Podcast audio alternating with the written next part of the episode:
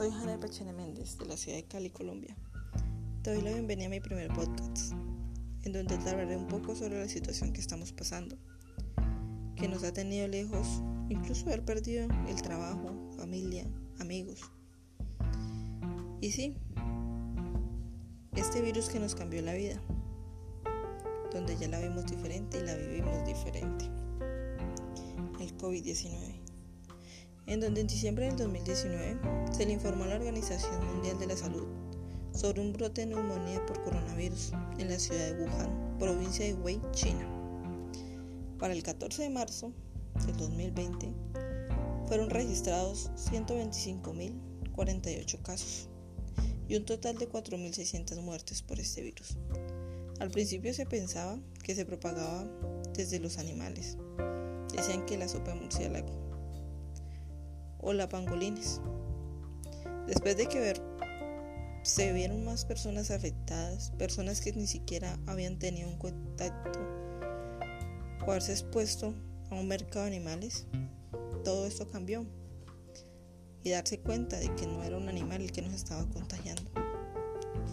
El virus permanece estable en algunas superficies horas, en otras superficies días aerosoles. Las personas pueden contagiarse por esto al tocar este objeto, llevarse la mano a la boca, a incluso en los ojos, o contaminarse por personas contagiadas que incluso no sabían que estaban contagiadas ya que son asintomáticas. Para el el 30 de enero del 2020, la OMS lo declaró como al COVID, que era una urgencia sanitaria mundial. Y para el 11 de marzo se anunció oficialmente como una pandemia, una pandemia mundial. Sus síntomas se confunden con una enfermedad leve, parecida como un resfriado o una gripe común,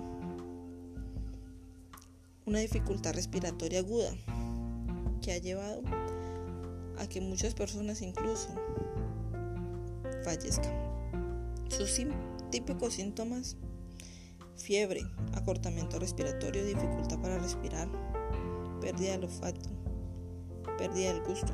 En algunos casos los síntomas se muestran dos o hasta 14 días después de la exposición del virus. Con todo esto muchas preguntas han surgido. ¿Por qué es un nombre COVID-19? ¿Qué tratamientos hay disponibles? ¿Qué está haciendo la OMS para esta situación? ¿Cuándo vamos a tener una vacuna? Todos se preguntan lo mismo. Y esto conlleva que los médicos nos dicen que el 50% de pacientes diagnosticados con COVID han experimentado problemas neurológicos. Hay personas que creen en el virus, otras no. Otras dicen que simplemente el gobierno nos está manipulando y de cierta manera ha habido mucho que ver con el gobierno. Eh, solo nos toca esperar, ser pacientes, en que todo va a mejorar. Por ahora nos toca seguir como veníamos, protegiendo a nuestras familias y grupo de amigos, respetando el protocolo con el que venimos manejando desde que todo esto comenzó y evitar que se realice un nuevo pico de contagio. Solo nos toca esperar y nada más. Muchas gracias por escucharme.